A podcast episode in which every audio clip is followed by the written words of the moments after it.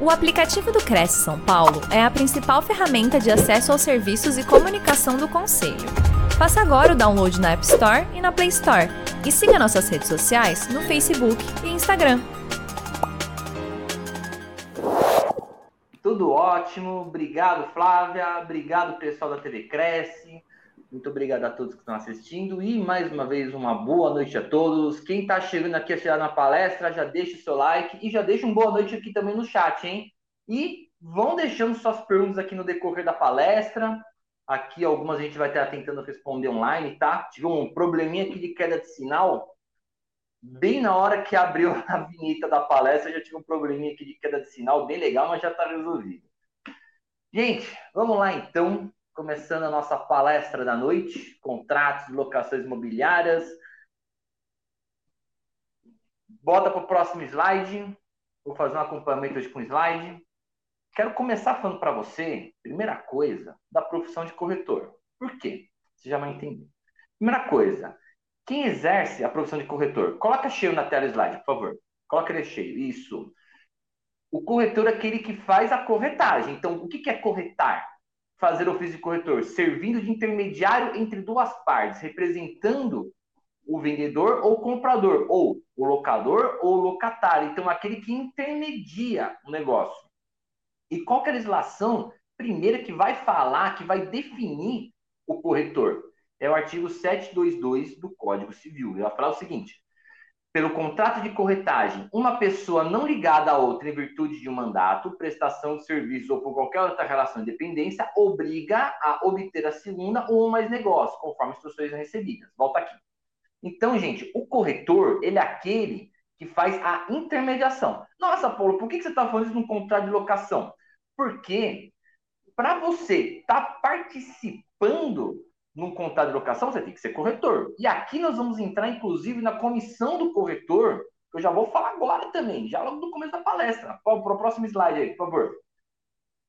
E só vai ter esse direito quem é o corretor. E quem é o corretor? O corretor de imóveis é aquele que intermedia negócio jurídico. Pode trocar o slide. É aquele que intermedia o negócio. Logo, o corretor é aquele profissional que está satisfazendo as exigências legais se encontra apto a agenciar negócios para terceiros intervindo na aproximação das pessoas interessadas em transações imobiliárias. Coloca no próximo slide aqui que eu já vou explicar tudo. A participação do corredor do corretor, ela está no artigo 727, diz assim: se não haver um prazo determinado, o dono do negócio dispensar o corretor e o negócio se realizar posteriormente com o fruto de sua mediação, a corretagem lhe será devida. Igual solução se adotará se o negócio realizar após decorrência do prazo contratual, mas por efeitos dos trabalhos do corretor. Foca aqui em mim agora. Por que, que eu trouxe essa parte inaugural para a palestra? Porque o primeiro ponto que eu muito vejo os corretores se arrancando os cabelos é quando ele apresenta, começa a apresentar um imóvel, aí a pessoa vai e fecha por conta própria, ou fecha com, uma outro, com outro profissional. Aqui, o que, que a lei fala? Você iniciou. O corretor não é aquele que intermedia, não é aquele que apresenta as partes. Poxa, você fez, você apresentou a parte para o imóvel. Se não fosse você, ele não chegaria lá. Se chegaria por outras formas, mas não chegou, ele chegou através de você naquele imóvel. Logo, as partes se conheceram através de você, corretor de imóveis.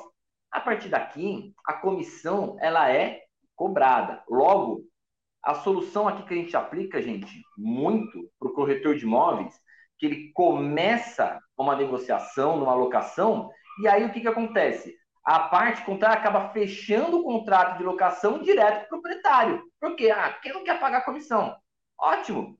Você vai juntar toda a prova da sua intermediação e vai entrar para o processo dos dois para pagar a sua comissão. Isso é devido. Perfeito, gente? Isso é. E acontece muito, acreditem. Por isso que eu já quis abrir a palestra com a comissão de corretagem. Por quê? Se eu estou falando contrato de locação para corretores de imóveis, qual é o primeiro problema que eu vejo o corretor de imóvel enfrentando? Comissão. É o primeiro problema que eu vejo todo corretor de imóveis enfrentando. Parece uma brincadeira isso daqui, né? Então, já sabe, começou com a intermediação, começou, vai documentando tudo. O ideal, ou fazer um contrato de intermediação, pelo menos escolher uma proposta escrita da parte com os seus dados. Então você tem que ter a proposta, manda, pra, manda a proposta dizendo que você está intermediando o negócio, para você ter prova que você começou uma intermediação. Isso é muito importante. Perfeito? Próximo slide. Já começamos a milhão a nossa palestra. E, gente, aproveitando aqui o espaço, se você não assiste Locação em Foco, vai lá e assiste Locação em Foco to, todas as quintas-feiras, pelo menos quinta sim, quinta não, lá, dando conteúdo jurídico, tá? E se você não me segue nas redes sociais, por favor, me segue lá no Instagram, tá aparecendo na tela aí, arroba prof. Paulo Teófilo, lá você consegue mandar mensagem no particular. É lógico, gente, quando eu digo mandar mensagem, você pode mandar mensagem no direct, eu sempre estou respondendo. Mas não tão um pouco de bom senso das mensagens que eu recebo, né? Eu, uma coisa é uma dúvida de sim ou não, outra coisa, o cara às vezes um contrato para analisar. Aí é consulta, não tem como, né? E também, gente, se inscreve no meu canal do YouTube. Eu tenho vídeos lá semanais que eu estou tentando fazer com conteúdo jurídico, muitas coisas que eu trago nos programas e na palestra, ok? Então, vamos lá, voltando para o tema. Aplicação da lei de locações. Por que eu quero falar sobre isso? É muito importante a gente entender aonde que se aplica a lei de locação. Por que eu estou falando isso? Pensa comigo, você está administrando um flat. Você está administrando um flat, muito bem. Aí, a locação flat, locação do flat, você está administrando, o inquilino, estou colocando tudo entre aspas, hein? O inquilino liga e diz assim: olha, é, você está agindo contra a lei de locações. O que, que você vai responder para ele? Isso não é uma locação. Acabei de falar que é locação. Não, mas isso não é uma locação. Vamos entender. O artigo 1 da lei de locações, ela vai falar o quê? Se aplica a lei de locações no imóvel de imóveis urbanos. A imóvel rural? Não, só imóvel urbano. Veja, corretor, é importante que você conheça a lei de locações. Se você trabalha com locações, só sabe vender, mas não sabe a lei de locações, temos um problema. Tem que estudar, tem que conhecer a lei de locações. E ter, principalmente, o departamento jurídico, acho que é muito mais importante ainda. Mas conhecer a lei de locações é importante. Saber, então, que ela se aplica apenas à locação de imóveis urbanos é o primeiro ponto. Ah, mas eu estou alugando um, um sítio. Não é pela lei de locações. Se for um imóvel rural, não é pela lei de locação. Você vai utilizar outra legislação, ok? Que eu não vou agora falar, mas eu tenho um vídeo que eu palestra já falando sobre isso. Não se aplica a lei de locações. Isso aqui a própria lei vai falar tipo, primeiro. Onde que não vai se aplicar? Nas locações de imóveis públicos. Por quê? Aqui é uma questão de administração pública.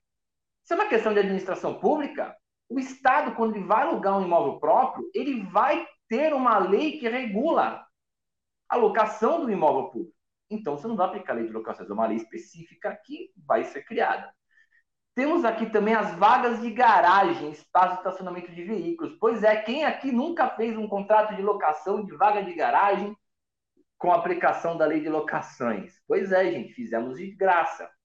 Não se aplica a lei de locações, aqui você vai aplicar o Código Civil espaços destinados à publicidade, você vai aplicar a lei de publicidade, e flats, hotéis e equiparados, porque justamente o que eu falei, aqui não é, não é uma relação de locação, é uma relação de hospedagem. O contrato não é um contrato de locação, é um contrato de hospedagem, mas, poxa, é um flat, não é um hotel. Tudo bem, você está aplicando um contrato de hospedagem. Há diferenças entre a relação de locação e a relação de hospedagem. Por exemplo, na hospedagem você está disponibilizando para a pessoa todos os utensílios, lavanderia, etc. Ah, mas e na locação por temporada? Também, a diferença é que na locação por temporada você tem um prazo enxuto, já previsto por lei, que não pode ser superado. Senão, ele deixa de ser considerado uma locação por temporada e passa a ser uma locação comum. Deu para entender? Ao passo que uma hospedagem você tem um prazo maior. Muitas vezes as pessoas fazem seis meses, né? Seis meses, um ano, um prazo de hospedagem flat. O arrendamento mercantil em qualquer modalidade também, você vai aplicar a lei de arrendamento mercantil, você não vai aplicar a lei de locações. Então, isso aqui é muito importante a gente saber aonde que a lei de locações não vai entrar. Perfeito? Estamos bem? Seguinte, próximo slide. Vamos iniciar no contrato. Então, a partir do momento que a gente já sabe como que a minha comissão vai ser cobrada, ok? Agora a gente já sabe também aonde que entra a lei de locações, vamos começar a entender como que eu inicio um contrato. Primeira coisa, eu vou verificar as partes. Eu vou verificar tudo das partes. Na verdade, eu deveria de começar com a proposta, né? Uma coisa que não está aqui. Com proposta escrita. Gente, por Deus do céu, não faça negócios imobiliários de boca. Por Deus do céu, não, não, trabalha sem proposta. A proposta tem que estar tá lá, tem que estar escrita, tem que estar tá bonitinha. Porque depois a pessoa desiste e você acaba prejudicando o dono de imóvel, o inquilino, prejudica as partes e você mesmo da sua comissão, porque você trabalhou tudo de boca. Nós estamos em 2022, não dá para trabalhar de boca. Tem a proposta, a proposta escrita, porque a proposta, pelo Código Civil, uma vez que ela for aceita, ela vincula a parte, a parte não pode mais existir. A proposta imobiliária, a partir do momento que ela é aceita, ela não pode mais ser desistida pela parte. Ai, mas eu tenho o Código de Defesa do Consumidor que me diz que eu tenho sete dias para desistir. Pasme, eu já ouvi isso. Eu, por Deus do céu que eu já ouvi isso. Meu ouvido vira pinico. Mas eu já ouvi essas coisas aqui. Gente, eu posso ter uma desistência no contrato aplicando o Código de Defesa do Consumidor? Não. Por quê? Porque não é relação de consumo, meu Deus. Aqui é relação de locação a proposta imobiliária, você só pode mandar proposta quando você tem certeza que você quer aquele imóvel. Que a partir do momento que a proposta for aceita pelo proprietário, o negócio está fechado. Já está vinculado às partes. Não tem o que fazer. Não tem o que fazer. Ah, mas a proposta não foi aceita. Aí é outra história. O que, que a lei fala? Proposta feita e aceita. Pronto, os dois vincularam uma proposta que eu fiz, o outro não aceitou, não tem a vinculação. Mas quando a proposta ela é aceita, cara, vinculou, não tem o que fazer. Você vinculou, não dá para desistir mais do negócio. Se desistir, perdas e danos, vai resolver em perdas e danos, e aí o corretor pode cobrar multa, pode cobrar honorários, aí você perdas e danos. Ah, mas como é que está a jurimetria disso? Olha, a maioria tem ganho, a maioria tem vencido quem troca esse tipo de ações, a maioria tem vencido, viu? Existe um caso ou outro que, por uma, uma particularidade ou outra, os tribunais não dão, mas é um pouco mais difícil. Da maioria, o pessoal realmente tem vencido. O problema só muito é quando você não tem, por exemplo, é, você não tem proposta escrita. Isso acaba se tornando um grande problema, mas um grande problema mesmo ok? Então, feita a proposta, a proposta aceita, vamos iniciar os contratos. Beleza. Aqui, a proposta aceita não pode mais se desfazer, certo? Calma. Não pode ter a desistência das partes. Agora você vai analisar para ver se é viável o negócio. Então, primeira coisa que nós vamos fazer, aceita a proposta. Vamos começar a verificar as partes. Por quê? Eu quero saber se tem fraude nessa bodega aqui. É saber se dessa bagaça aqui tem alguma fraude. Por quê? Pode acontecer. O inquilino está te procurando e ele não é um inquilino. Hoje, com esse negócio de mercado digital, gente, é, uma, é um problema grave. Porque se você não aderir ao mercado digital também, você pode ter problemas, você vai ficar para trás. Mas só que a aderência do mercado digital também abre margem para fraudes. Isso é um, grande, é um grave problema que a gente tem que saber lidar. Então, primeira coisa que você vai fazer, eu prefiro que você demore um pouco o contrato, não seja assim tão fez, acabou, fez, acabou, fez, acabou, pastelaria. Eu prefiro que você demore um pouco na locação, mas faça a devida verificação, porque é isso que vai te diferenciar de uma imobiliária digital. É você mostrar que você dá segurança para o seu cliente, coisa que a imobiliária digital algumas vezes não vai dar essa segurança toda para o cliente, tá? Então, coloca na tela aqui, iniciando o contrato. Primeira coisa que eu vou fazer, a verificação das partes, a verificação das partes. O locador é mesmo locador?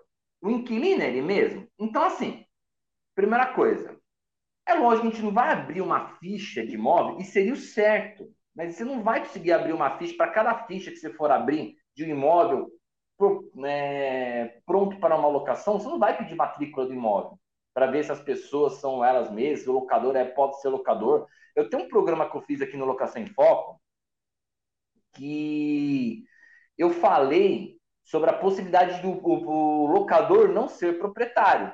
E é lógico, não necessariamente o locador cara que está alocando lá é o proprietário do imóvel. Não é necessário isso. Ah, me dá um exemplo. Sim, imóvel que está sendo inventariado. Quem é o locador é o inventariante, ou os herdeiros. Mas o imóvel está no nome do defunto ainda. Tá vendo? O proprietário não é o locador. Pode acontecer? Pode acontecer. Sublocação, se o contrato autorizar. Sublocação. Quem está te alugando não é proprietário, mas assim, ele tem uma relação jurídica com aquele imóvel. Ele tem, no mínimo, o direito de ceder a posse a título oneroso. Então, a partir daqui, a gente faz uma análise para ver se o locador é locador. Por que, que eu tenho que fazer essa análise? O cara está me colocando imóvel dele para alugar, ele não é locador? Então, já aconteceram casos do cara no seu locador. Aí faz toda, faz toda a verificação, o inquilino entra, muda e toma reintegração de posse que o imóvel foi invadido. Mas peraí, como assim o imóvel foi invadido? Tem contrato de locação? Não, não tem. Quem te alugou, não sei nem quem que é. Eu sou o dono desse imóvel, esse imóvel está parado aqui. É difícil acontecer, mas tem. Então, gente, fazer essa pesquisa prévia para ver se o locador, ele de fato, ele é locador e pode ser locador, é bom. Da mesma forma, inquilino. Ah, o inquilino apresentou um RG. Tá, e se o RG é falso? Eu já vi acontecer. Aconteceu, inclusive, aqui em imobiliária com acessório. Não tinha como saber, porque a falsificação era muito boa. A falsificação era, cara, não dava para saber que não era. Só que, tipo, você olhar a foto da pessoa em si, a foto da pessoa em si não era a mesma. Mas só que assim, era muito perfeito o RG que estava falsificado. Você não ia falar que aquilo era uma montagem. Então aqui fica difícil, às vezes até difícil. A pessoa apresenta RG, apresenta extrato bancário, apresenta documento, apresenta um monte de documento sigiloso da pessoa, mas com RG falso, colocando, usando o nome de um terceiro com laranja, fica difícil. Então, você vai precisar o quê? De encontrar a pessoa pessoalmente, pedir mais documentos dela, não só RG, CPF, e vai verificar a ocorrência de fraude, prestar todas as informações que são que forem necessárias. Isso também é importante, viu, gente? Prestar todas as informações que forem necessárias. Até porque, pensa assim, o cara quer, o cara quer alugar um imóvel, ele não gosta de barulho. Aí chega para você, você mostra o imóvel, fala assim, tá, legal, gostei. Aqui é silêncio. Você fala, olha, se você não sabe, vou perguntar para o proprietário. Beleza, é o ideal. Vou verificar com o pessoal que mora aqui, a gente vai verificar juntos até para a gente ver se de fato é silêncio. Ah, mas o corretor é obrigado a saber. Às, às vezes você não sabe, às vezes imóvel entrou novo, você não conhece o imóvel, pode acontecer. Mas assim, querido que é um imóvel tranquilo, sem barulho. Tá. Aí você fala, não, que é tranquilo, imagina, tá suave. A primeira noite que o cara tem, tem um baile funk e no dia seguinte ainda tem uma, uma feira ali, ó, uma feira livre na rua. O lugar não é tranquilo. Não é tranquilo. Aqui, se ele soubesse, ele não teria, ele não teria alugado. Ai, mas ele não pode existir do contrato. Cuidado com a história da força vinculante dos contratos. Gente, às vezes a gente quer se apegar na força vinculante dos contratos, no pacto sunt servanda que é o que a gente fala no termo, no termo jurídico correto, pactação servanda. Uma vez que eu assinei um contrato, eu concordei com aquele contrato, o contrato me vincula todas as cláusulas. Entretanto, o contrato ele pode ser relativizado. Ou seja, algumas coisas que estão lá podem ser anuladas ou podem ser nulas, dependendo da situação. Então, toma cuidado, o inquilino ele pode ingressar assim com o processo para desfazer o contrato pedindo a perdas e danos. Cuidado. Ah, chance de ganhar. Não estou falando de chance de ganhar, estou falando que pode acontecer. Pode acontecer. Então, cuidado com isso, porque o imóvel não tem condição de habitabilidade para ele. Então, cuidado. É, é difícil. Próximo slide. Vistoria de entrada. Gente do céu, eu quero ser mico de circo de saber quantas pessoas não fazem não fazem vistoria de entrada. É brincadeira. E aqui na TV Cresce também, se tiver pergunta aqui, se, quiser, se o pessoal quiser colocar aqui para eu estar tá respondendo no meio da palestra, pode colocar, tá? Ó, já tem uma aqui, ó. Jardel, Jardel, um abraço, Jardel. Jardel era nome de jogador de futebol, né? Jogava bem. Sempre tiro proposta, mas muitas vezes a proposta não é aceita. Pois é. Como eu falei, se a proposta não é aceita, paciência. É, tem vezes que o proprietário tem mais de um imóvel, então ele declina mas não dá para processar, pois o corretor não quer perder a captação de outros imóveis. Aqui é questão, Jardel, de custo-benefício. É lógico, é, se você tem um cliente que está te suprindo, cara, você não vai processar ele. A mesma coisa, eu tenho aqui no meu escritório de advocacia, eu tenho inadimplências. Aí só que eu tenho, às vezes, cliente que ele é inadimplente, mas me indica um monte.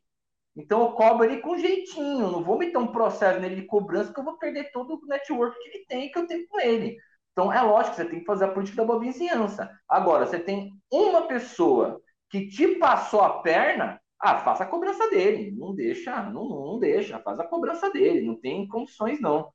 Aqui, com certeza. E se tiver mais perguntas aqui, pode estar botando, viu, gente? Então vamos lá.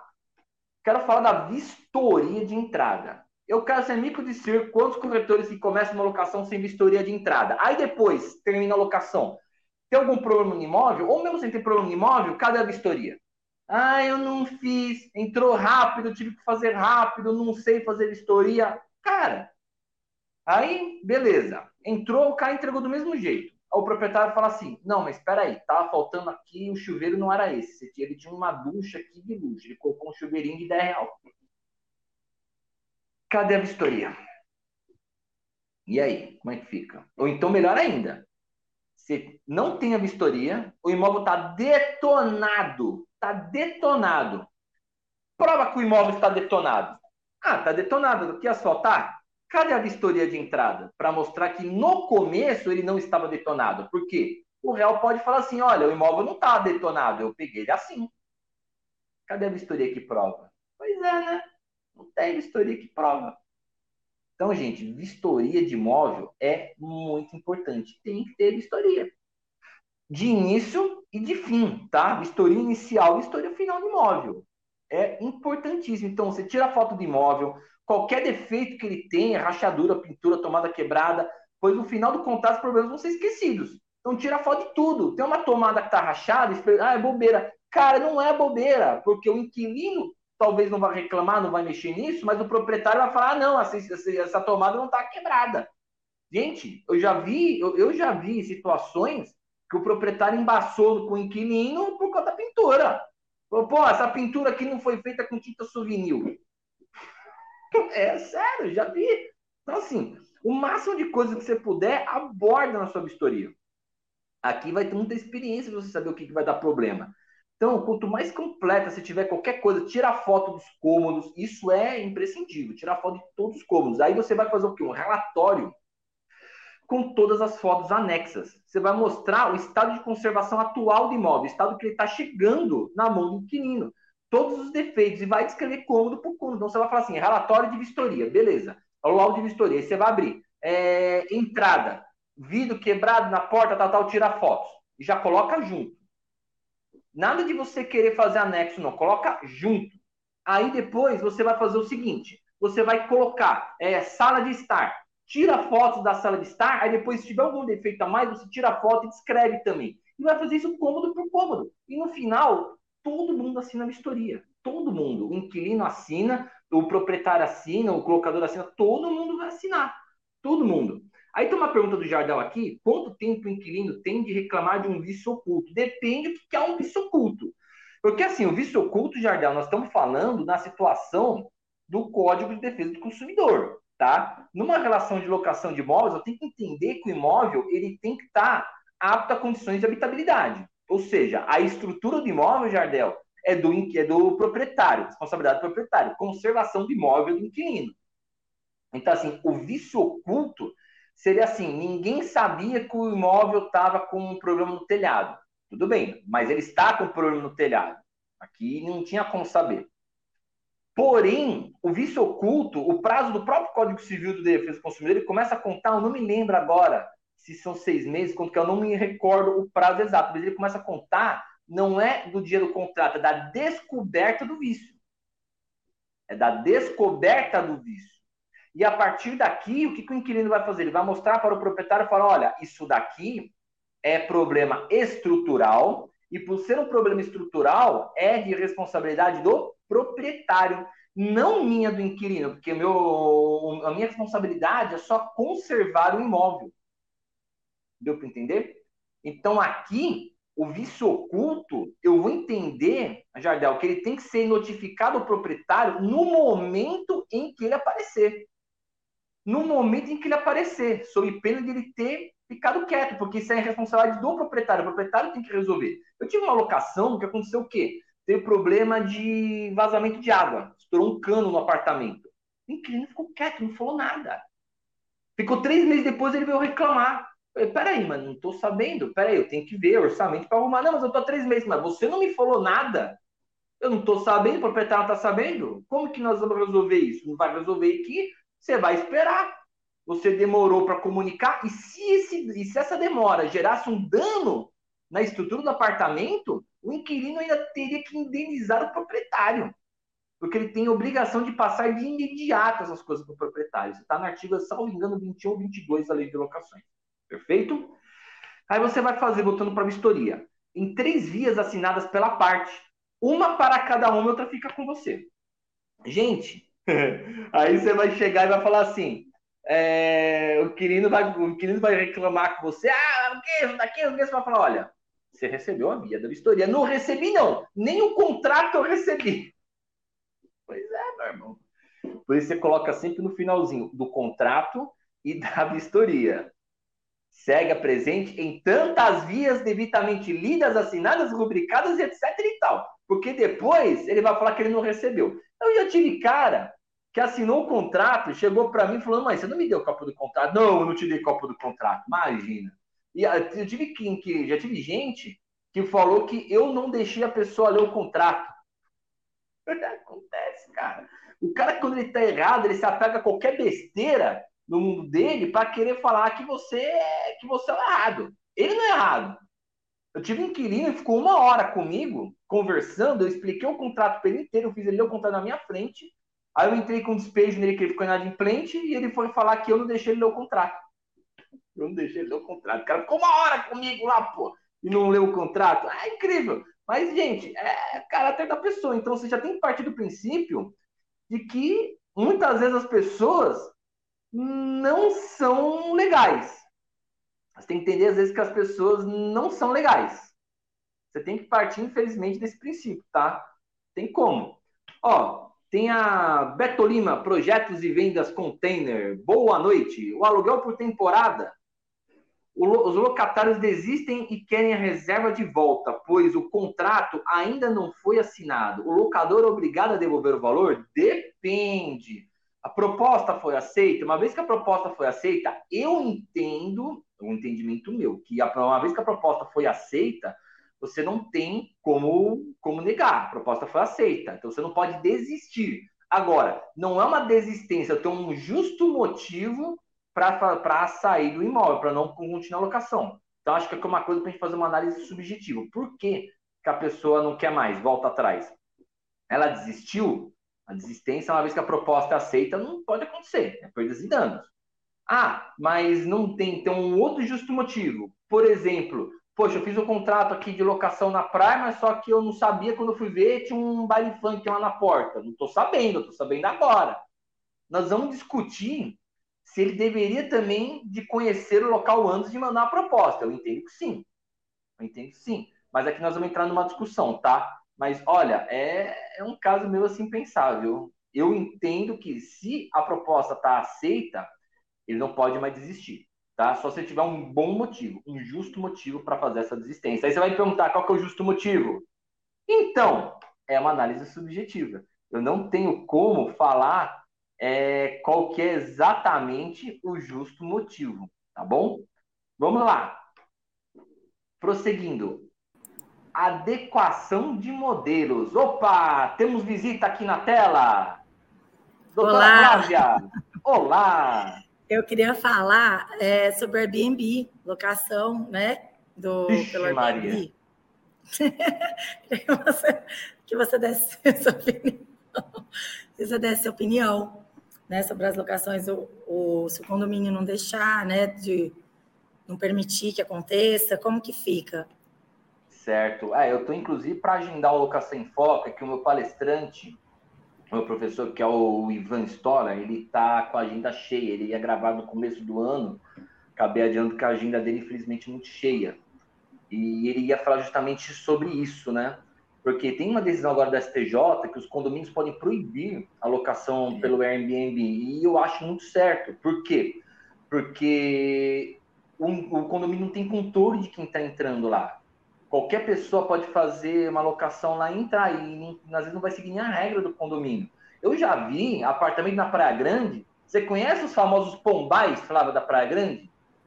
Não conheço. São esses pombais, não? O pombal é um apartamento que é uma kitnet de 10 metros quadrados que aluga para 22 pessoas. É. O apartamento, obviamente, não comporta isso. E a regra do condomínio não permite. Porque 22 pessoas vai fazer um barulho que ninguém mais vai dormir. Mas o cara fala, não, eu tô alugando, vou fazer o que eu quero aqui. Eu tô aqui, tô com minha galera aqui, vamos fazer um narguile, vamos fazer uma festa aqui, parecendo, parecendo CDP lotado, mas... É, restringe o direito de propriedade, tudo. né? Exato. Um pouco, mas também em, em caso de residência, realmente não é, pensando por um outro lado, quando em imóveis residenciais, realmente é complicado, né? Porque as pessoas residem ali, né? E elas ficam expostas por pelas pessoas que vão alugar, que vão ficar ali por pouco tempo, né? Então, não sei. Aí eu quis saber mais sua opinião mesmo sobre o assunto. É complicado. Não, e, muito, e, tem muita locação pela Airbnb que você faz que não é um, um prédio, por exemplo, que ele é próprio para receber para receber veraneio. Às vezes são, como você falou, pessoas que moram lá e um apartamento quer fazer veraneio. Porque a gente às vezes fala e já está pensando em praia. Não, eu estou pensando até cidade interior. Eu, eu cheguei a ver a locação em edifício em Olambra, por exemplo. Olambra é uma cidade que é linda, maravilhosa. Quem nunca foi Olambra vá, que é linda a cidade. Mas eu já vi locação, por exemplo, que é um prédio totalmente residencial, pessoas que moram lá, e uma pessoa faz locação Airbnb. Aí, ou seja, o vizinho do lado vai ficar rezando, falando, pelo amor de Deus, que não venha uma praga aqui, que não venha uma praga aqui, que não venha uma é. praga aqui, você não sabe quem está entrando lá. Aquilo, como eu disse, a gente, às vezes a gente tem uma noção de que todo mundo é gente boa. Não! Se todo mundo fosse gente boa, a gente que é advogado não tinha trabalho, porque ninguém ia passar para ninguém. não é verdade? Ninguém ia passar para ninguém, ninguém ia lesar o patrimônio do outro, ninguém ia fazer nada de errado. Não existia ninguém preso. Isso é a responsabilidade mesmo, né, das, dos que estão alugando, né? Dos, porque pega o Airbnb, fica um dia, dois dias, vai embora, também pode destruir o imóvel, né? E acaba ficando bem complicado mesmo. Você não sabe quem está é. pondo lá.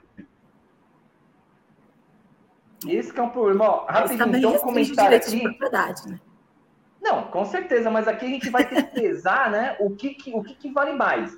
O direito de propriedade daquela pessoa que tem o, tem, tem o direito de usar, gozar, dispor e fluir daquela coisa dele, ou o direito do condomínio das pessoas que estão lá também de ter o de ter a segurança. Aqui é onde vai entrar a balança, né? E foi isso que o STJ Então, eu acho que, que teria que usar o bom senso e eu acho que a convenção de condomínio poderia prever, né? Deveria prever as condições, né? E a possibilidade, se for possível, prever as condições de, de como seria feito isso, né? Essa locação por Airbnb. E Não, que eu acho que aí meio que fica no, no, no meio termo, né?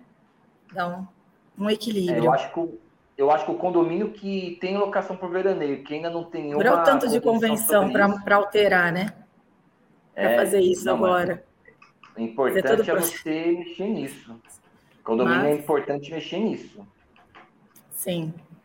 Sim. Com certeza. Bom, enfim. Ó, okay, tem até um comentário aqui. Não, não, peraí, peraí. Tem até um comentário aqui. Coloca na tela aqui da. Putz, aqui meu computador aqui hoje tá complicado, hein? Se eu consigo pegar aqui. Tem um comentário aqui que meu computador hoje não tá me ajudando, gente. Peraí. Da Beto Lima, que ela colocou assim: conheço o Pombal na cidade do Oceano Praia Grande. Tô falando, tem lugar que é famoso, viu? Tem lugar que é, é famoso, viu? Foi só para fazer essa brincadeira. Vamos voltar à palestra aqui, só para fazer essa brincadeira. Então, voltando, adequação de modelos. E quando você quiser aparecer, Flávio, fica à vontade, viu? Adequação de modelos. O modelo, gente, meu Deus do céu, eu, eu, eu conheço gente. Não, eu tive uma pessoa que me chamou no Instagram, falou assim: professor, me manda um modelo aqui de contrato. Ai, meu Deus do céu, tem coisa que eu quero chorar, viu? Mandar modelo de contrato. É, eu não trabalho fazendo assessoria, né? Tudo bem, vou mandar um instrumento de trabalho para a pessoa porque eu sou muito legal. Mas assim, independente disso, gente, o que eu falo, modelos é um problema. Modelo é uma coisa que te ingessa. Você tem que ter um modelo? Sim, modelo é bom, mas o ideal, primeiro, você adequar os seus modelos, não ficar pegando o modelo dos outros. Você até pode pegar um modelo, se você não tem experiência, né? É, e refazer em cima daquele modelo. E utilizar, adequar ele para você, adequar ele as cláusulas que você já tem experiência que pode dar problema. E saber que modelo é uma coisa que te ingessa, amigo. O modelo te ingessa.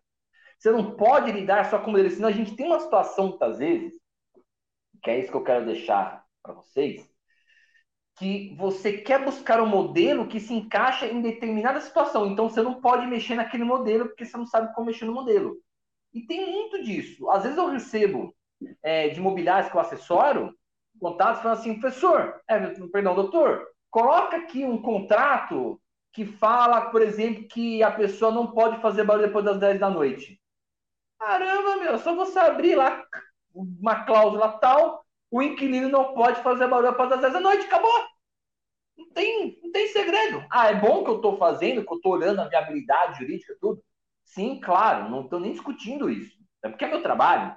Mas o que eu quero dizer é o seguinte: o modelo te ingessa, porque você fica, às vezes, tão focado em utilizar modelos que você não sabe trabalhar sem o modelo. É que nem professor.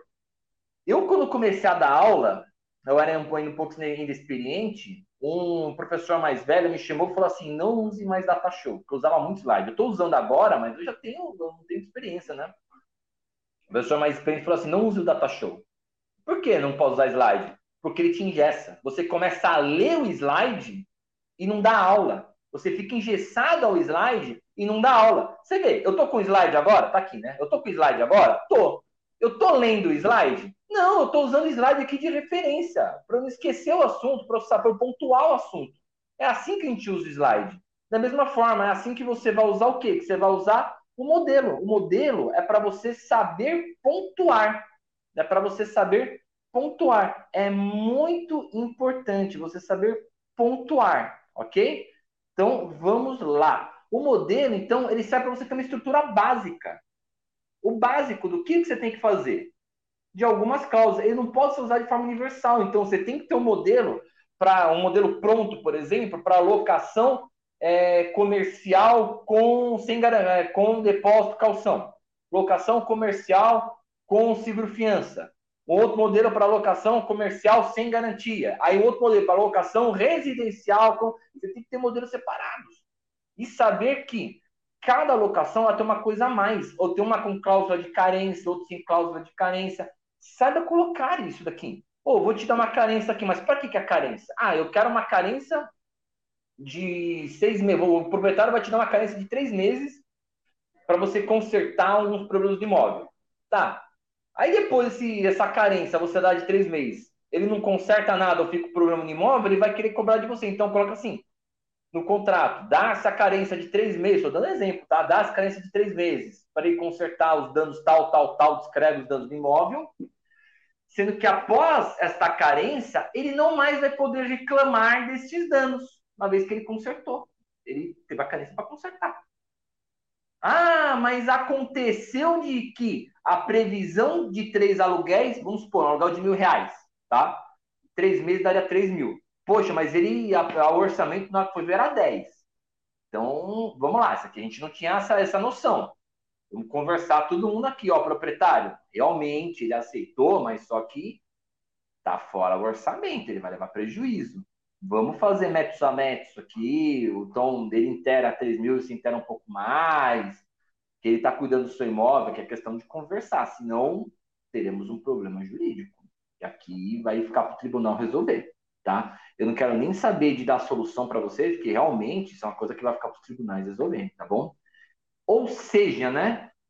Você tem que saber fazer o contrato do zero. Se chegar para você, corretor de imóveis, e falar assim, irmão, faz um contrato do zero aí. Nem que seja com as principais cláusulas que você fique aí horas fazendo um contrato. Você tem que saber fazer. Tem que saber fazer. Não adianta. Você tem que saber fazer um contrato do zero. Perfeito? Prosseguindo, próximo slide, por favor. Criação de modelos próprios. É isso que eu falo. Criação de modelos próprios. Deixe separado locação comercial, residencial, objetivo de garantia. É isso que eu falei. Você tem que ter modelos próprios já tudo separado. Isso daqui é uma locação comercial, isso aqui é uma locação residencial, isso daqui é uma locação temporada, isso daqui é uma locação residencial com seguro fiança, locação residencial com fiador, locação. Tudo que você fizer, deixa ele já separado para você ter 300 tipos de modelo diferente, mas modelos próprios. Toda vez que você vai alterando alguma coisa no contrato, vai colocando. Mas, gente, pelo amor de Deus, não se ingessem a contrato, saibam alterar contrato, saibam pensar o contrato. Ah, eu não sei pensar o contrato. Legal, você colocar um departamento jurídico para isso. Mas assim, saiba pensar o contrato. É muito importante você saber pensar o contrato, porque às vezes vai ter algum problema no contrato que, meu amigo do céu, eu, eu peguei outro dia esse negócio que é que nem a gente fala, locação direta com o proprietário é uma boa? É, tem gente que acha que é, né? Eu tenho, acho que mais de 50 programas locação em foco, dizendo só de problemas que podem dar na locação. A maioria das palestras que eu já fiz aqui é sobre locação. Eu tenho vários vídeos no meu canal do YouTube falando sobre locação. Eu pego inúmeros problemas sobre locação. Da onde que a galera acha que fazer direto com o proprietário é uma boa? E de onde o proprietário acha que fazer direto é uma boa? É que a galera pensa o seguinte: eu estou pagando, estou usando. O proprietário pensa assim: eu estou recebendo, tá tudo certo. Mesma coisa. Tá fazendo direto com o proprietário, beleza, né? Quer fazer direto com o proprietário, show de bola. Pense na seguinte situação: depósito em conta bancária, inquilino atrasou. Você vai cobrar os juros dele? Ah, pode até cobrar os juros, mas ele vai te depositar o valor. Tá, inquilino atrasou, vou entrar com despejo. Na hora que você entra com despejo, ele vai e deposita todo o, todo o valor em atraso. Morreu o seu despejo complicado, você tem que fazer para o boleto bancário. O boleto bancário, ah, mas o boleto ele é atrasado. Mas só que o boleto, amigo, você consegue suspender o boleto para ele não pagar o boleto. O boleto ele calcula, calcula juros automaticamente. É eficiente, não é atrasado. É eficiente, é seguro. Oh, a questão, né? E a galera acha que é fácil fazer locação. Manda o próximo slide aí, por favor. Tô gostando, tô gostando. Hum, saber trabalhar manualmente. Nem tudo está no modelo. Existem cláusulas que têm que ser inseridas manualmente. Por isso que é importante, gente, ter departamento jurídico. Empresa de pequeno porte, médio porte, tem que ter um departamento jurídico. Não adianta, ah, mas é gasto. Não é. Conversa, vê se dá, vê quanto que dá para a pessoa cobrar. Às vezes você não tem muito serviço. Não dá para você ficar sem departamento jurídico. Ah, mas eu nunca tive processo. Gente, departamento jurídico não é para você ter processo. Não é só isso que faz um advogado. É para acompanhar as leituras de contrato, para fazer os contratos bem feitos, para estruturar a sua empresa. Eu peguei uma empresa outro dia, o cara estava à beira da falência. Eu apontei inúmeros erros, inclusive de administração dele. Ah, mas o departamento jurídico vê isso? Vê! A gente conhece. Então, eu já peguei inúmeros problemas do cara. Ó, eu peguei uma empresa que ele não queria me contratar de jeito nenhum, porque ele achava que não precisava. Tomou um processo trabalhista. Tudo errado, o cara estava tudo errado. Eu falei, ó, se, você, se a gente tivesse conversado naquela época, você não teria, você não teria esse problema, porque eu já teria, eu já teria resolvido aqui. Então, gente, aonde que a galera acha que não precisa de departamento ainda mais imobiliária. Olha quantos problemas que podem gerar. Tem departamento jurídico, isso é importante. Aí você vai falar assim: ah, mas você está vendendo seu peixe. É, também, né? Eu trabalho com isso. Mas, assim, o importante que eu quero te dizer é o seguinte: você tem que saber inserir cláusulas manualmente. E existem coisas que você vai ter que ter um conhecimento jurídico. Se você tem um conhecimento jurídico, beleza, faça. Não tem um conhecimento jurídico, tem um departamento que sabe fazer. E advogado que sabe lidar com a área de imobiliário. Lógico, não vai colocar. Tem cara que é um ótimo criminalista, é um ótimo previdencialista, mas só que ele não lida com isso, ele não sabe. Então, cara que sabe fazer, senão barato sai caro, né? Barato sai caro. Ah, tem um amigo meu aqui que pode fazer para mim de boa, ele é criminal. Ah, mas ele não sabe fazer isso, minha amiga. Aí depois você vai tomar um problema, mas vai falar, é, mas você me ferrou. É justamente o papo que a gente ouve, né? Mas nem tudo está no modelo. Existem coisas que você tem que adequar no modelo. Por exemplo, você adequa no modelo é, quem que vai ficar na administração da calção? Que aí depois o inquilino pode querer cobrar de você a calção. Ah, não tenho nada a ver com isso. Concordo. Mas o inquilino ele vai querer cobrar de você a calção. Então não é melhor você, às vezes, a menos que você queira administrar a calção. Eu conheço corretor que faz isso. Então, o ideal, acho, você, qualquer coisa a mais, coloque no contrato e saiba fazer isso manualmente. Acho que é o mais importante de tudo. Querida Flávia, olá. Voltei. Olha, eu estava pensando. É, tem uma pergunta aqui que no fim acabou passando. Eu vou ler ela aqui quando a gente estava falando do, do Código do Consumidor. É, Boanerges Sais de Oliveira. A simples foto de uma parte do ambiente não mostra esgoto entupido, cheiro ou ainda todas as faces do ambiente. Exemplo: banheiro, metais, tomada, chuveiro, piso, é, revestimento, azulejo, grelha, é, grelhas, vidros, tá. Eu acho que ela estava falando da, do, dos vícios também, né?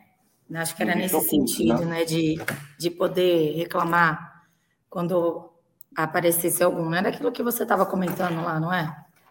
É, mais ou menos. Porque assim, eu vejo, por exemplo, é. vamos, eu, eu, vou tentar adivinhar um negócio que ela falou. Ela aluga a casa, ela vai abrir a torneira, não tem água. O corretor, quando vai fazer a vistoria, ele tem que abrir a torneira para ver se vem água. Ah, mas a água estava fechada. Então relata, olha, a água estava fechada no momento da vistoria, para ele não saber. Ele não tinha como saber. Estava fechada por conta que tinha que pedir religação na Sabesp. Beleza. Pelo menos ele se isenta. Agora, ele, ideal, ele tem que ver se as luzes estão acendendo, são tudo coisas que ele tem que, ele tem que ver.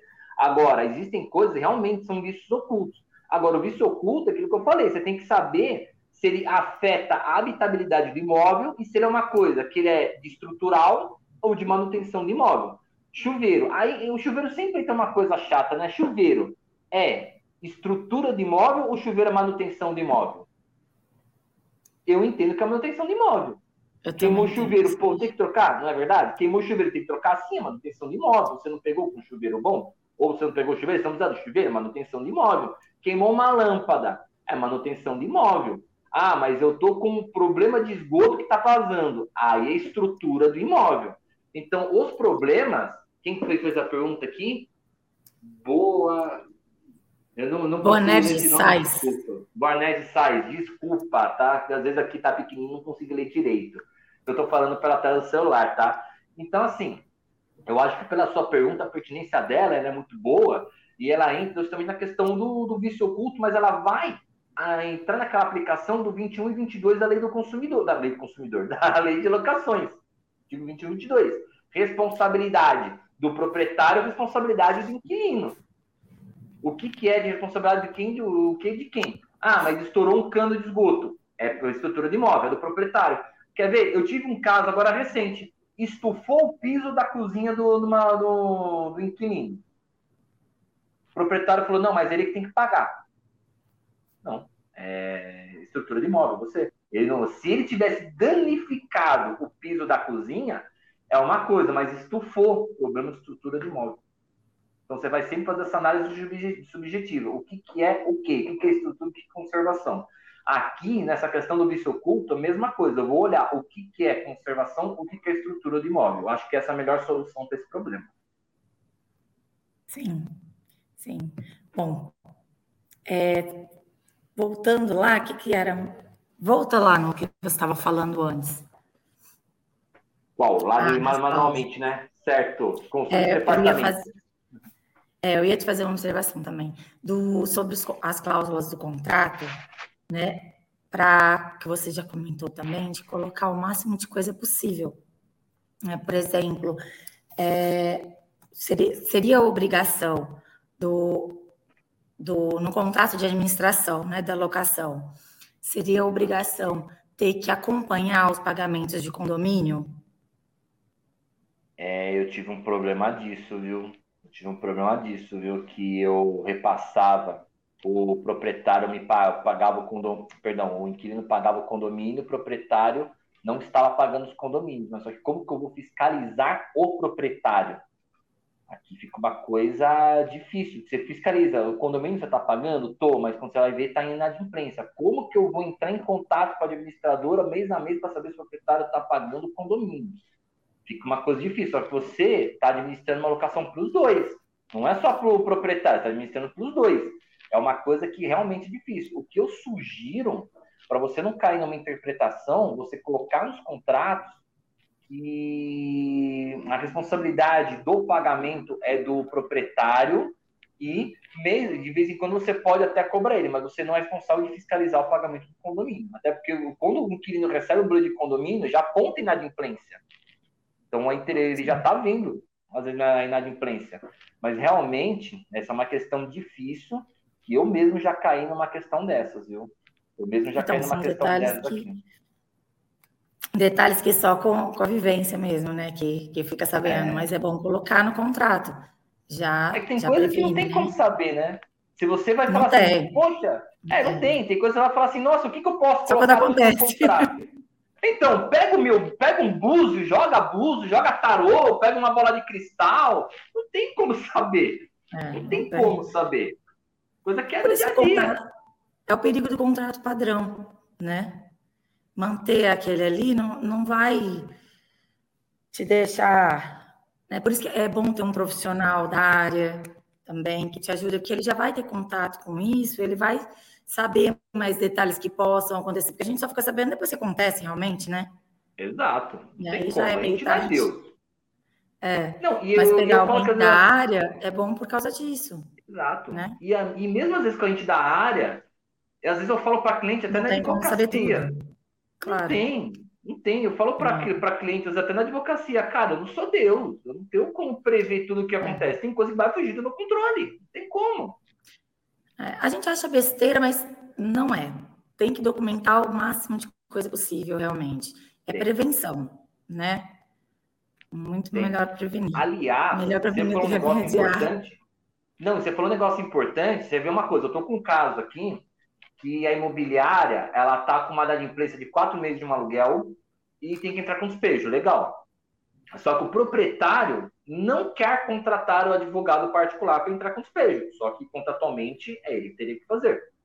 Ele não quer nem me contratar, não quer contratar ninguém. Por quê?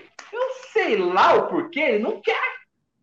Mas só que, e aí? O que se faz para o corretor? O corretor, primeiro, não está recebendo taxa de administração. Aí tudo bem, não está trabalhando. Mas só que a responsabilidade dele é com a alocação também. Como que ele vai se eximir dessa responsabilidade? Documentando que ele orientou a pessoa a contratar um advogado, indica, às vezes até o advogado, como foi o caso, já aconteceu, indica o advogado para a pessoa, mostra que a sua parte está fazendo, só que você não pode entrar com despejo. A pessoa uhum. tem que entrar com despejo. E se ficar, um, se ficar muito tempo sem, cara, eu sugiro até devolver a pasta. Uma sugestão, devolve a pasta. Com o inquilino o proprietário, ele não sei o que ele tem na cabeça. Devolve a pasta. O que ele vai gastar com despejo, ele já perdeu com 4, 5 meses de aluguel. Nossa, a consequência fica bem maior depois. É que é isso que tem que pesar, né? Para ver depois. É, o problema é ele cobrar do corretor depois, né? Vai é, chegar e falar, Na hora você acha que está gastando muito, ah, não quero gastar com advogado, não quero gastar com. Depois a consequência fica muito, às vezes você gasta muito mais do que teria gasto lá no começo para já cortar o mal pela raiz e já resolver. É. Já, né? Mas é isso sabe qual é o problema também que eu pego? Pensar. As pessoas falam assim: ah, mas se aí se ele falar isso, você fala isso. Meu amigo, não vai dar nem tempo de você responder. Vai chegar uma carta da justiça para você mandar para o seu advogado, tem 15 dias para contestar. Não dá nem tempo, as coisas acontecem pelas suas costas, você não vai estar tá sabendo. E é isso que a galera às vezes não entende. É que nem quando você está no ambiente de trabalho. Você está numa estrutura de trabalho. Você tem colegas que querem te passar a perna. Você não vai saber o que eles estão falando, vai ser pelas suas costas. Um belo dia você vai chegar para trabalhar e vai ter uma pessoa no seu lugar para trabalhar e você está demitido. Você não vai saber para poder se defender. É a mesma coisa. A mesma coisa. Você não vai saber o que a pessoa está fazendo, fazendo para suas costas. Você não vai saber. Você só vai saber quando chegar a hora de se defender. Então, pelo amor de Deus, gente. Nós estamos em 2022. Documenta tudo que vocês fizerem. Importante. Oh. Vou te ler mais uma pergunta. O Jardel fala, professor, em caso de locação acima de 30 meses, por exemplo, ainda aplica-se às denúncias cheias?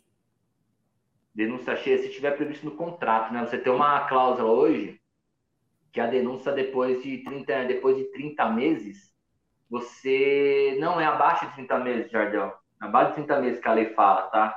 De você fazer a denúncia cheia. Mas assim, a denúncia cheia é com pagamento de multa. Denúncia cheia sempre com pagamento de multa. Não dá. Existe uma cláusula que você consegue colocar no contrato que depois de tanto tempo a pessoa fica abonada na multa, tá?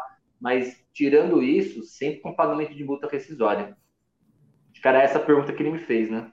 É, o Boanerges Sais, né, de Oliveira, ele pergunta, acho que ele quis dizer locatário, né? O locatário é obrigado. Ah, é.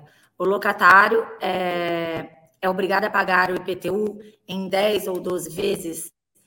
E se ficar inadimplentes, como cobrar os juros o... e multas, correções sobre os encargos? Aqui eu teria que fazer uma aula só para explicar isso. Eu vou tentar resumir. Aqui entra direito tributário. Quem tem obrigação tributária, estou falando tributária, quem tem obrigação perante a prefeitura de pagar o IPTU? Proprietário ou inquilino? Proprietário. Ah, mas o contador a lei diz que é o proprietário. A lei é, a lei é, acho que se não me engano, está no Código Tributário Nacional, inclusive. A lei é cristalina. O proprietário de imóvel urbano vai pagar o IPTU. A lei está clara. Fato gerador. Ah, mas o meu contrato transfere a responsabilidade para o inquilino. Pode acontecer.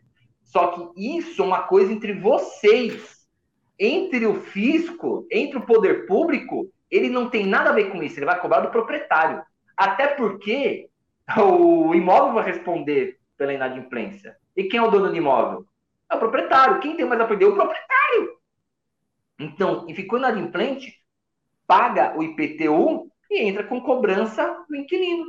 Você vai entrar com a cobrança do valor inadimplente do inquilino. O que você não pode pensar em transferir perante a fazenda pública essa obrigação para o inquilino. E isso daí você esquece, amigo. É igual condomínio. É igual condomínio. Ah, pro, a, quem tem que pagar o condomínio é o inquilino. Tudo bem. Entre vocês, beleza. Só que perante a lei é o proprietário. E se não pagar o imóvel, vai, vai para leilão. É. É o mesmo raciocínio. Que, penso que poderia repassar o valor do IPTU, né? E, e a administração fazer o pagamento. Né? Passa, pega mais, né? Para é talvez ter esse risco.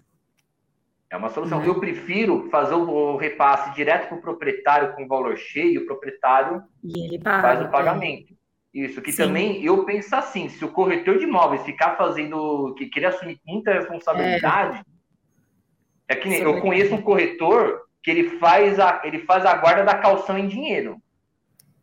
Ele faz a guarda, ele quer ele fazer a guarda da calção em dinheiro com conta bancária. Eu falei, cara, legal, muito legal o que você está fazendo. Só que se um dia hackearem a, a conta que você está, roubarem, você vai ver o problema que tu vai se arrumar.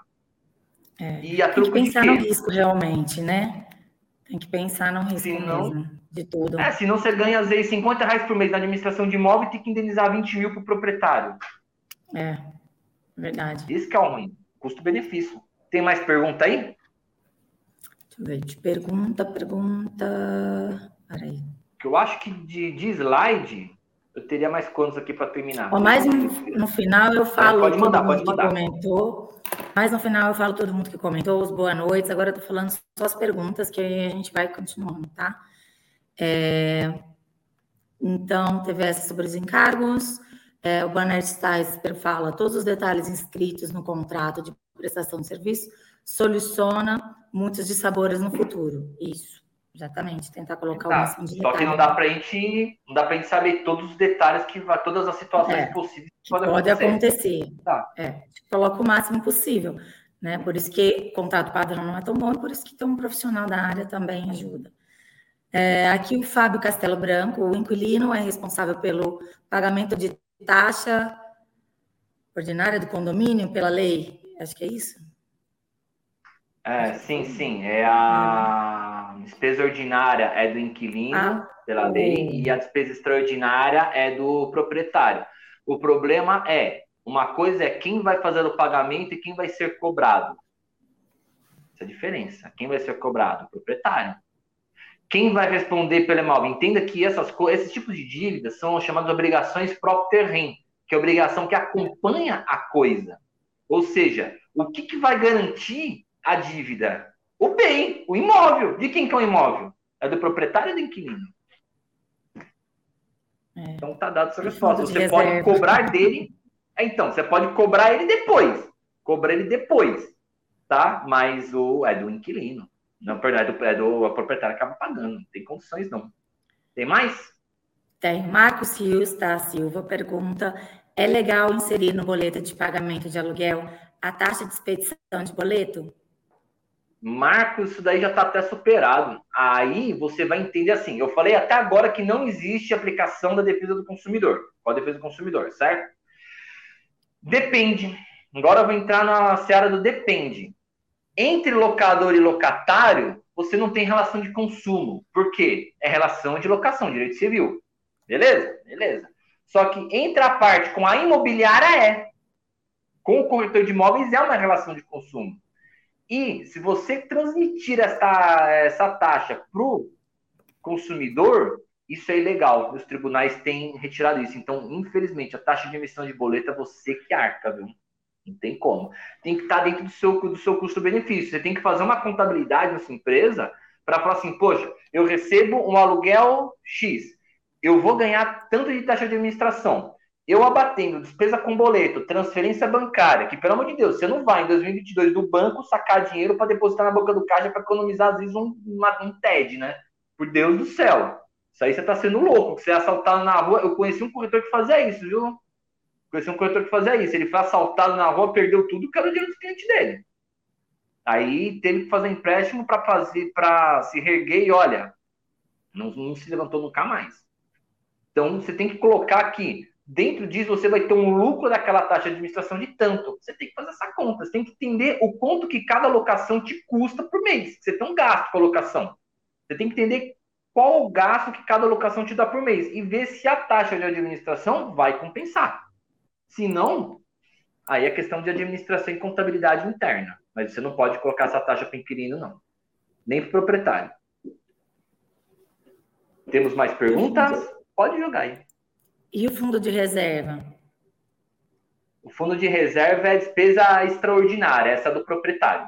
Essa do proprietário. Às vezes acontece do inquilino pagar. O fundo de reserva vem junto, geralmente, com o condomínio, né?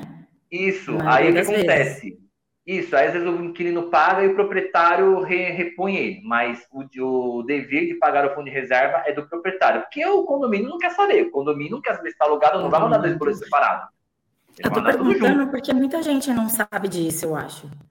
Né? Tu não, mas paga o é condomínio, é você está pagando. Você, tá, você paga, vem o condomínio, todo mundo paga o condomínio. Será que sabem que dentro daquela, daquela cobrança mensal de condomínio vem o fundo de reserva e que não é obrigação do inquilino? Exato. Eu tenho um inquilino, sabe o que ele faz? Isso. Eu tenho um inquilino que ele paga o fundo de reserva e aí, quando chega no final do ano, ele faz uma relação para o proprietário de que ele pagou que era fundo de reserva e abate do próximo aluguel. Show de bola. É legal. É. Show é. de bola isso daí. Porque você não tem como saber do fundo de reserva como é que vai ser. E às vezes a gente nem. Ó, eu, não, eu vou te falar uma coisa, vou te confessar, viu, Flávia? Nos contratos de locação meu, eu nunca pensei nisso, viu? Em colocar uma cláusula sobre fundo de reserva. Eu nunca pensei nisso. Estou confessando aqui para você. Estou vindo falar sobre isso eu nunca pensei, olha, nos próximos contatos que eu vou fazer de locação em condomínio, eu vou colocar uma cláusula dessa sobre fundo de reserva. A gente não pensa. Tá vendo? É. Então, passa, pra gente ampliar, pra gente ampliar, só se, só sei lá, cara, vai, como, vai jogar buzo, bola de cristal, não tem como. Tem coisa que você é. não passou por experiência para saber, ou passou por experiência não cabe a ficha. É, é verdade. Ó, corretora Melos Imóveis, boa noite sobre a responsabilidade do pagamento de energia e gás e de, responsa é, de responsabilidade do locatário? Não seria o IPTU também do locatário? Não, é, é do IPTU, já acabou de responder, né? Mas. É, não, mas eu vou responder de novo. É, Primeira coisa. Novo, acho que ela talvez não tenha escutado. Não, mas tem uma coisa bem legal que vai entrar aqui. O primeira coisa, corretora, boa noite. Seguinte, é, a responsabilidade da conta de, de pagamento de conta de ar, energia elétrica, gás, água, tudo, ela fica pelo contrato. O contrato vai definir quem que é o responsável. É o contrato tem que definir. O contrato não definiu. Ai, meu Deus do céu, esse contrato de Google não definiu. Aí nós vamos ver pela habitualidade. Quem que está fazendo o pagamento toda vez? Aí vai ser o cara que vai pagar. Mas, assim, existem sim locações que o proprietário arca com tudo. Nem tudo é o inquilino. Aqui, você pode colocar no contrato. Então, o contrato que vai definir quem é quem, tá? Aqui não existe uma regra geral. Pode ser o proprietário pagando tudo, pode ser o inquilino pagando tudo. Como o IPTU, eu posso colocar no nome do inquilino. A diferença é, não confunda um tributo com tarifas. Tarifa não é tributo. Quando eu estou pagando energia elétrica, gás, etc., isso é uma tarifa. A tarifa, ela não é uma obrigação que eu pago para o poder público. Estou pagando uma concessionária de poder público, mas não tem natureza de tributo. Já o IPTU, ele é um tributo da espécie de imposto. Ou seja, é uma obrigação tributária que eu não vou aplicar o Código Civil, vou aplicar o direito tributário. E o direito tributário, ele já é expresso em falar que o contribuinte, o responsável tributário, é o proprietário do imóvel. Ah, mas eu posso, pela lei de locações, eu posso transferir essa, essa responsabilidade para o inquilino de pagar. Ok, muito bem. Eu posso transferir a responsabilidade tributária pela natureza da coisa, porém, o contrato particular não vai alterar a legislação tributária. E a relação jurídica entre particulares não altera a relação tributária. Ou seja, o responsável continua sendo o proprietário. Uma coisa que é legal, que a gente pode entender, é o seguinte: a natureza da coisa, a natureza da locação. Por que, que eu estou falando isso? Pensa assim. Agora já está começando a pacificar isso, que já está tendo legislação, mas antes não. Eu estou com alguns casos de execução sobre isso, tá? Pessoa alugou um salão para uma igreja evangélica. A igreja ficou devendo aluguéis e não pagou IPTU. Mas só que ela nunca foi fazer o pedido na prefeitura para pedir isenção de IPTU ou imunidade. Ela nunca fez. Porque a imunidade de IPTU aqui é uma coisa mais técnica. Né? A imunidade de IPTU ela só cairia se o dono do imóvel fosse uma igreja. Não é. Mas é um inquilino uma igreja evangélica. Mas só que aí você vai entrar na tese tributária. Aquilo, a locação, ela é feita para um culto religioso. Isso seja uma igreja evangélica, católica, Há entendimentos também de lojas maçônicas, Rosa Cruzes, templos de Umbanda, de Candomblé, de budismo, de Terrenkyo. Eu já vi de inúmeras religiões e até ordens iniciáticas que não são religiões. Mas tem um rito que pode ser assemelhado a uma religião. E aqui, que é o legal, se aquele imóvel está sendo utilizado com esta finalidade, ele pode ser beneficiado da isenção. E eu cheguei a aplicar isso em teses de, em embargos em sede de embargo de execução. Já tive êxito. E agora já tem lei falando disso. Então você vê como que é a coisa. Então não é uma coisa que você consegue cravar. Mas assim, o IPTU é do proprietário. Acabou. Porque ele não pagou. Você vai entrar com cobrança em cima dele. Mas é você que vai pagar, senão você perde imóvel. Não tem como. A Carmen G. É, Garcia pergunta, é, fala, boa noite. Né? Quando no contrato não consta a causa de multa, acho que ela depois ela fala embaixo, multa rescisória. Não, uhum. multa de rescisão. Né? Como é que é? Multa de rescisão? Qual é Quando no contrato dela? não consta a cláusula de multa de rescisão. Ai, que beleza.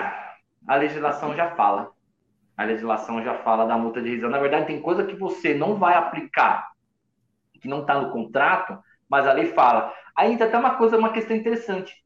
Tudo eu preciso ter no contrato? Nem tudo que tem coisa que a legislação já fala como é que é. Então a legislação já fala. Então, mesmo que não tenha uma cláusula sobre isso, a lei já fala. Então, na ausência do contrato, você vai fazer o quê? Vai aplicar a lei.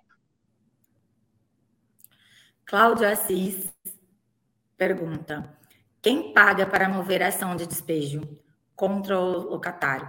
É o corretor ou o proprietário do imóvel? Deus do céu, proprietário de imóvel.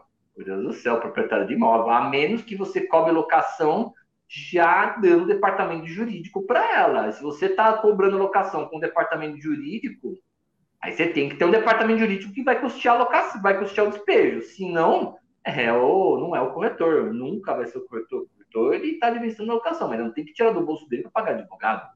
A menos, já volto a dizer, que no seu contrato de administração, espero que vocês tenham um contrato de administração. Vou, vou, vou ficar na cara da tela aqui.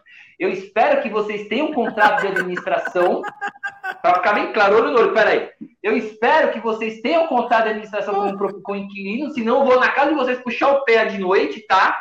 E o contrato vai dizer se você tem departamento jurídico ou não. Mas, se você não tem departamento jurídico, não está oferecendo isso para o inquilino, é o inquilino que se vira, ele tem que pagar. O inquilino não, perdão, o proprietário. Falei, se eu falei inquilino, ele entenda proprietário. O proprietário que paga.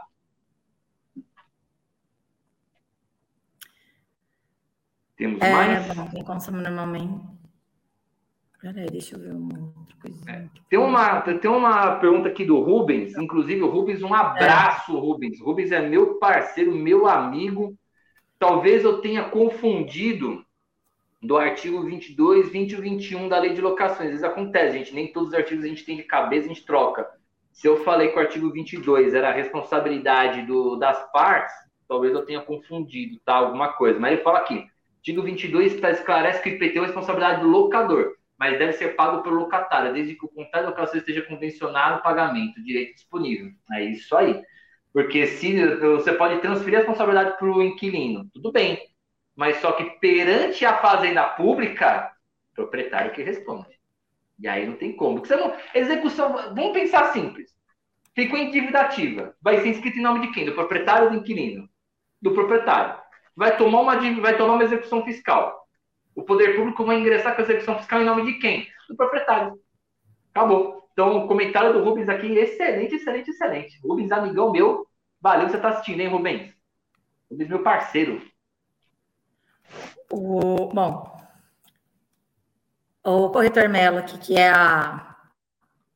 Que no fim ele mandou um nome também, né? Chama Alexandre, o nome dele. Ele não agradeceu a explicação, coloca no contrato a responsabilidade da troca de titularidade de energia, gás, etc. Tá.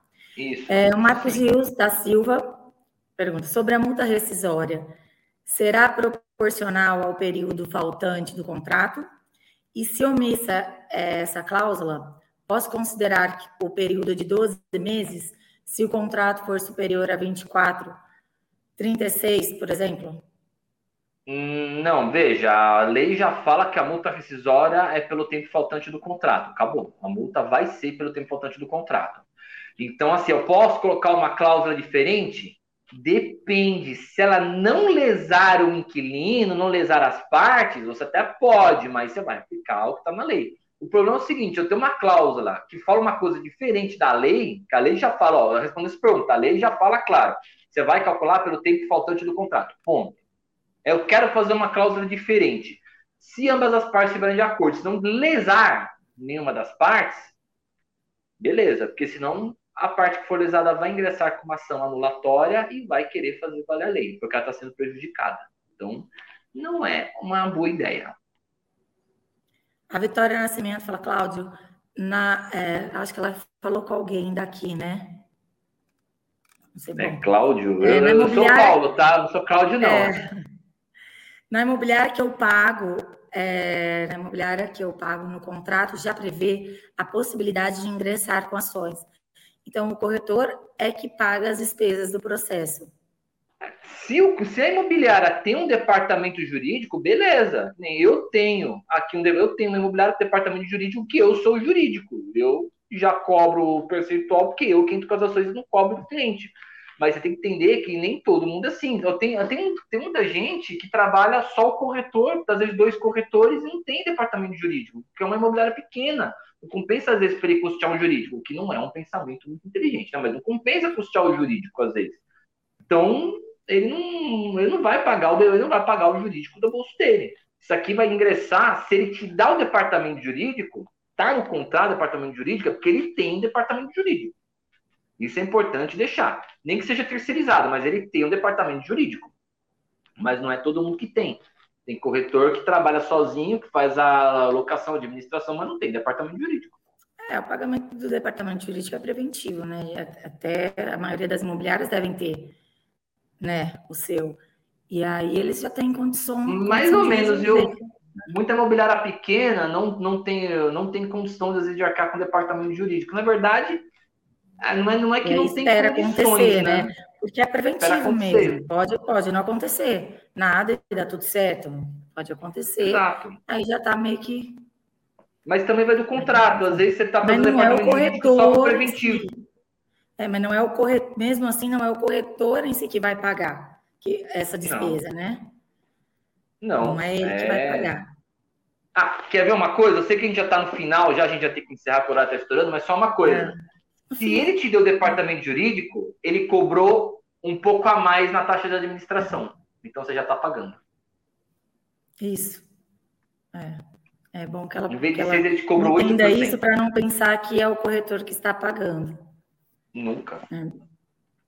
É, o Bonard Sais, terminando o prazo do contrato, continua por prazo indeterminado.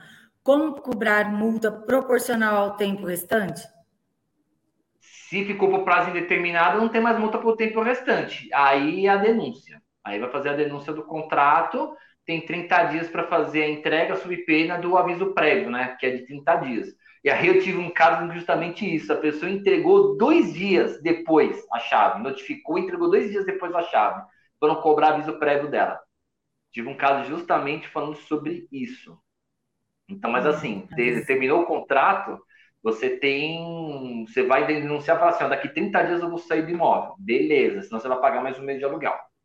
Então, você dá 30 dias, sai do imóvel, acabou. Não tem multa, não tem nada.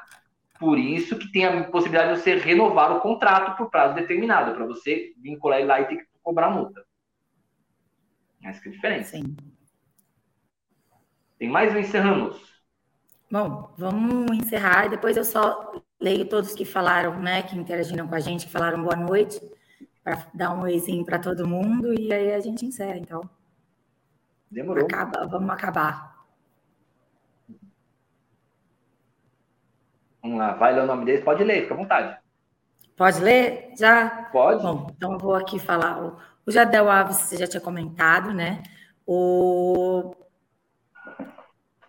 é, Beto vem consultoria, desejo boa noite a todos. A Giane, é, Rafael Antunes, Zuconelli, boa noite a todos, subdelegado seccional leste do CRES São Paulo. É, Erico Andrade, boa noite a todos. Conceição Rocha, Maria Aparecida Teixeira, também desejaram boa noite. Délcio, é, Décio Mariotto, Evilásio Carvalho, é, vamos ver. Ele comentou, Décio, né? É, as vistorias do imóvel protegem ambas as partes. É, Márcio Nicolini Oliveira, boa noite. Alcântara, Rio de Janeiro. Fernando Expedito Pinto, boa noite, São Paulo. É, Beto Lima também se comentou que ele falou que conhece Pombal, da cidade. O Paulo Benevides, daqui de São Paulo, São José dos Campos, boa noite. Arthur Figueiredo, Cresce está de parabéns. O problema é, de muitas imobiliárias trabalhar de qualquer jeito, tanto as vendas como as locações, né? Obrigada, Arthur. Boa noite para você também. É, José Geraldo, boa noite, Geraldo, do Arraial do Cabo, Rio de Janeiro. Hum, que mais? É, Rubens Martins, boa noite a todos. Parabéns, doutor Paulo Henrique, pela excelente palestra. Hum, vamos ver quem mais. Imobiliária de Santos Dracena, São Paulo. Cláudio Assis, boa noite. Ah, Cláudio, a gente é, falou com ele também. Hum, vamos ver se tem mais algum. Benedita Aparecida Donizete, boa noite, de Atibaia. Bom, e o Cláudio Assis comentou, gostei muito, muito boa explicação. Bom, é isso. Obrigada, Bom, gente. Fico feliz. Presença de todos. Valeu. Obrigado a todo mundo. Obrigado, Flávia. Obrigado pelo espaço. E é. Bom, precisando, estamos aí. Vou só agradecer a todos aqui que nos assistiram novamente. Em nome da diretoria e do presidente, né, o senhor José Augusto Viana Neto. Agradecer a sua presença também, doutor. Muito obrigada por tudo. Parabéns pela sua palestra, foi ótimo. muito enriquecedor, é um assunto muito bom mesmo, né? E que tem que se prestar atenção, né? Porque faz toda a diferença na hora, né? Do, do contrato, realmente. Então, é isso aí. Muito obrigado aqui pelo espaço. Gente, quem quiser aqui tirar mais dúvidas, pode me seguir lá no Instagram, arroba Teófilo. Também, é, quem quiser também ter mais conteúdo lá no meu YouTube, eu tenho bastante conteúdo que eu faço vídeos semanais. E como eu falei, às vezes precisar tirar uma dúvida lá no Instagram, me chamar no Messenger, pode mandar. Só o que eu falo, né, Flávio? O pessoal que eu sempre reitero, eu tenho um bom senso nas dúvidas, né? Porque às vezes uma coisa, a pessoa mandar uma coisa simples. Outra coisa, o cara mandar um textão desse tamanho e querer que eu analise uma situação jurídica para ele. Pois é, analiso, faço um parecer, te cobro parecer e analiso. Tem coisas que, pelo amor de Deus, o pessoal quer assessoria. Não, mas precisar de alguma coisa, às vezes entender alguma coisa que eu falei na palestra, tudo, pode mandar, fique à vontade, gente. E me segue lá, que eu estou sempre postando vídeos também, estou postando conteúdo no, no Instagram, estou sempre lá ativo. Então, mais uma vez, Obrigado e espero vocês no próximo Locação em Foco.